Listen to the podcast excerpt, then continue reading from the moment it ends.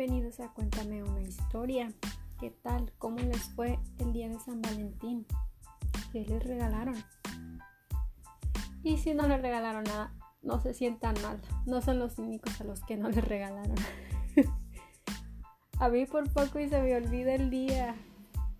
El regalo que compré para regalarle a Bernardo me llegó como 10 días después me, llegó apenas ayer y lo encargué desde, desde los 10 primeros de febrero. Pero lo importante es que llegó. Eso fue lo importante. hoy les traigo una historia muy mm, perturbadora. A ver qué les parece a ustedes. Ahí me dicen. La historia que les voy a contar hoy es una muy reciente y se hizo muy viral. Se vio por se vio y se escuchó casi por todos los medios de comunicación porque es un caso muy muy cruel y muy despiadado. La verdad las personas que hicieron esto no tienen corazón. Esto pasó en la Ciudad de México. Fátima Cecilia tenía siete añitos. Estaba cursando primer año de primaria, iba en el turno de la tarde. Ella tenía su pelito corto y negro y tenía una sonrisita muy encantadora como se le podía ver en sus fotos. Ella desapareció el 11 de febrero, hace exactamente un año en este mes. Desapareció mientras estaba esperando a su mamá a la salida de la escuela. Como era costumbre, su mamá pasaba a recogerla ya que salía de la escuela. Ese día su mamá tuvo un, contratiempo, un contratiempo, perdón, y llegó tarde a recoger a Fátima. En la escuela le dijeron que ya se la habían llevado. Ya no estaba la niña. No me imagino lo que le cruzó por la cabeza a su mamá de, a la mamá de Fátima cuando le dijeron eso y cuando no podía encontrarla por ninguna parte. Me imagino que su peor pesadilla se le hizo realidad. ¿Por qué? Yo no entiendo por qué la escuela dejó ir a la niña con una persona que no era su mamá. ¿O por qué la niña estaba esperando a su mamá afuera de la escuela, ¿por qué no hay adentro hasta que su mamá fuera por ella? Porque aunque hubiera llegado tarde la mamá de Fátima por ella, no había por qué dejarla afuera en la calle.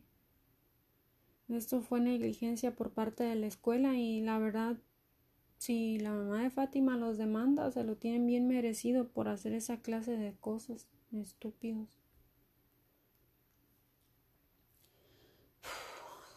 Si yo fuera la mamá de Fátima, los demandaba, la verdad. Por otro lado, cuando la mamá de Fátima reportó a las autoridades la desaparición de su hijita, ya sabemos cómo, cómo actúa la policía mexicana. Bien sabios, bien preparados. Le dijeron cuando ella trató de reportarla a, cuando trató de reportar a Fátima, le dijeron que se tenía que esperar 72 pinches horas para que pudieran hacer algo. ¿En serio? ¿72 horas? Cuando una niña desaparece, una niña de siete añitos, tienes que esperar 72 malditas horas. No creo que esto sea verdad, yo creo que eso fue también negligencia por parte de las autoridades porque estaban, estaban hablando de una niñita de siete añitos que estaba en peligro, que había desaparecido. Otro error aquí, aparte del de la escuela. Lo bueno, bueno, no sé si es bueno o malo, pero gracias a unas cámaras de vigilancia que estaban afuera de la escuela, pudieron, pudieron saber qué fue lo que pasó. Y en el video se ve como una mujer se le acerca a Fátima la toma de la manita y se la lleva. La mamá de Fátima pudo identificar a la mujer del video. ¿Por qué? Porque la conocía. Esta mujer que se llama Gladys había estado unos días en la casa de la mamá de Fátima supuestamente que estaba huyendo de su marido, que porque la había querido quemar y matar y golpear obviamente. Según eso fue lo que lo contó la mamá de Fátima. Y pues se quedó unos días ahí. Ya había, de eso ya hacía un, par de meses, me parece. Creo que eso fue lo que leí. Ah, la mamá de Fátima no creía que Gladys fuera capaz de hacerle daño a Fátima, pero ella no dudaba de la pareja de Gladys, a él sí lo creía capaz de hacerle daño. Es obvio que Fátima, la niñita, se fue con esta mujer porque la conocía. Esta tipa era la mamá de dos de sus compañeritos de clase como no creo que en su cabecita que de niñita Fátima pensara que esta tipa le podía hacer daño. Esto le facilitó llevarse a Fátima. Quién sabe qué mentiras le diría para convencerla y que se fuera con ella. Gladys actuó en complicidad con su pareja, que era se llama se llama Mario Alberto. Los noticieros y muchos lugares en Internet compartían la desaparición de Fátima. La gente estaba enojada y quería respuestas del gobierno. Y la verdad hasta, hasta se les podía ver en la cara el enojo en las personas. Y, y con justa razón. Yo también me sentía, me, me daba coraje de saber que esta clase de cosas siguen ocurriendo día a día. Había muchas protestas en las calles. Uh, en ese momento estaban protestando las mujeres porque pues por el incremento de femicidios en México, no, no solo en México, sino, perdón, no solo en la Ciudad de México, sino en todo México, en todos los estados. Y pues gracias a las protestas se le hizo presión al gobierno para que hiciera algo al respecto y entonces sí empezaron sus investigaciones baratas. Ah, a solo unas cuantas cuadras de donde vivía Fátima, encontraron su cuerpecito cuatro días después. Su cuerpecito estaba dentro de un costal y de una bolsa de plástico. Ahí lo tiraron frente a un lote baldío. Después los vecinos lo encontraron, los que vivían allí alrededor. Y ellos fueron los que reportaron esto. Su cuerpecito tenía huellas de tortura y en la autopsia también salió que habían abusado sexualmente de ella. No dice si ya tenía días de muerta o si murió el día que se la llevaron. La madre de Fátima y sus vecinos exigían más y más a las autoridades que hicieran algo al respecto, que atraparan a los culpables, a como diera lugar, porque esta clase de personas que ni siquiera se les debería llamar personas. Ellos son unos depravados, asquerosos, monstruos. La mamá de Fátima hizo todo lo que pudo para, por su propia cuenta, ella investigó que Gladys y Mario se encontraban muy cerquita de ahí de donde había desaparecido Fátima. Pero desafortunadamente, para cuando llegó la policía a catear la casa donde se creía que estaban, ya habían escapado Gladys y Mario. Parecía que se acababan de ir porque ahí habían dejado sus, casi todas sus pertenencias. Por ejemplo, una de las cosas que encontraron ahí fue la ropa de esta Gladys, la que se le mira en el video donde rapta a Fátima. También encontraron pertenencias de Fátima. Yo imagino que han de haber encontrado las cositas que llevaba en su mochilita. El 19 de febrero, ocho días después de que secuestraron a Fátima, fueron detenidos Gladys y Mario. Ah, los encontraron en el estado, los encontraron en un pueblo a las afueras del estado de México, en una zona muy rural. La casa donde estaban escondidos era de un pariente y un vecino les puso les puso dedo, los reportó a la policía y por eso los encontraron esta persona se merece el cielo por haberlo reportado. Después de que los atraparon, empezaron los chismes y las teorías de el por qué hicieron esta esta clase de cosas, la verdad no, no, es algo bien perturbador lo que Gladys y Mario hicieron.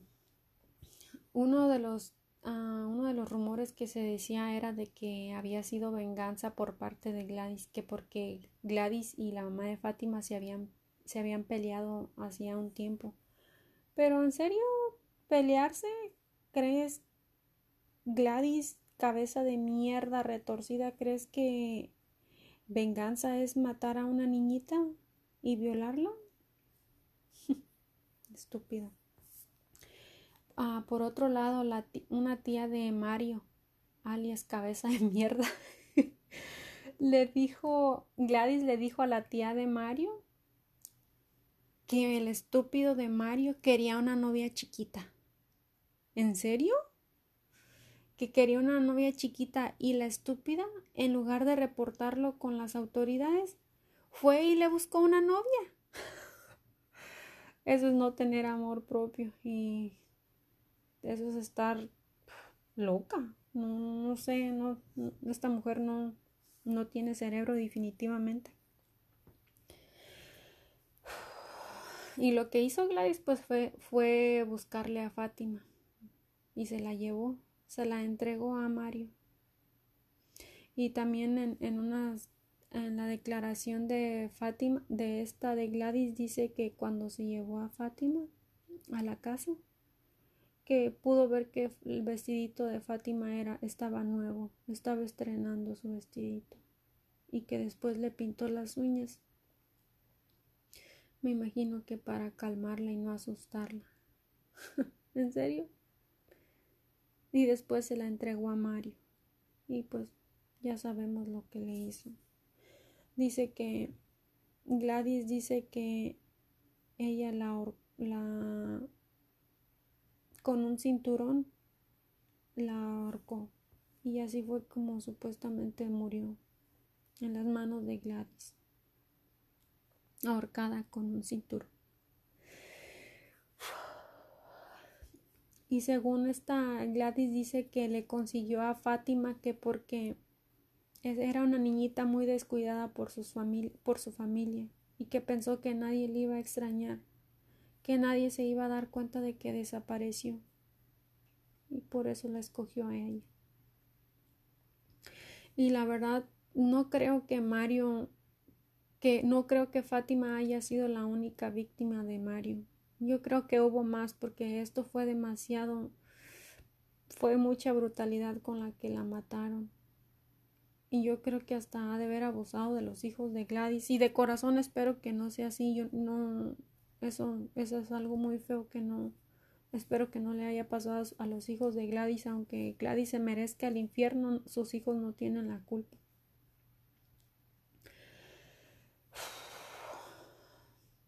Esto está, esto es muy fuerte para mí. Cuando los estaban arrestando a Gladys y a Mario, los estúpidos trataron de sobornar a la policía para que no los detuvieran y los dejaran escapar. Ay, pero yo creo que si los reporteros y las cámaras no hubieran ido y si les hubieran ofrecido un buen billete, yo honestamente creo que algún policía sí hubiera accedido a eso. No creo que todos sean corruptos y que todos acepten sobornos, pero sí creo que uno o dos hayan aceptado si no hubieran estado las cámaras ahí grabando cuando los detuvieron. Pues no les funcionó claramente su, su intento de soborno y hasta donde sabemos están en la cárcel y ahí se van a pudrir y ahí se van a morir. Eso es lo que espero. Ahí van a, pasar el resto de su asquerosa vida tras las rejas. A ver, otra cosa, en la confesión Gladys también dijo que...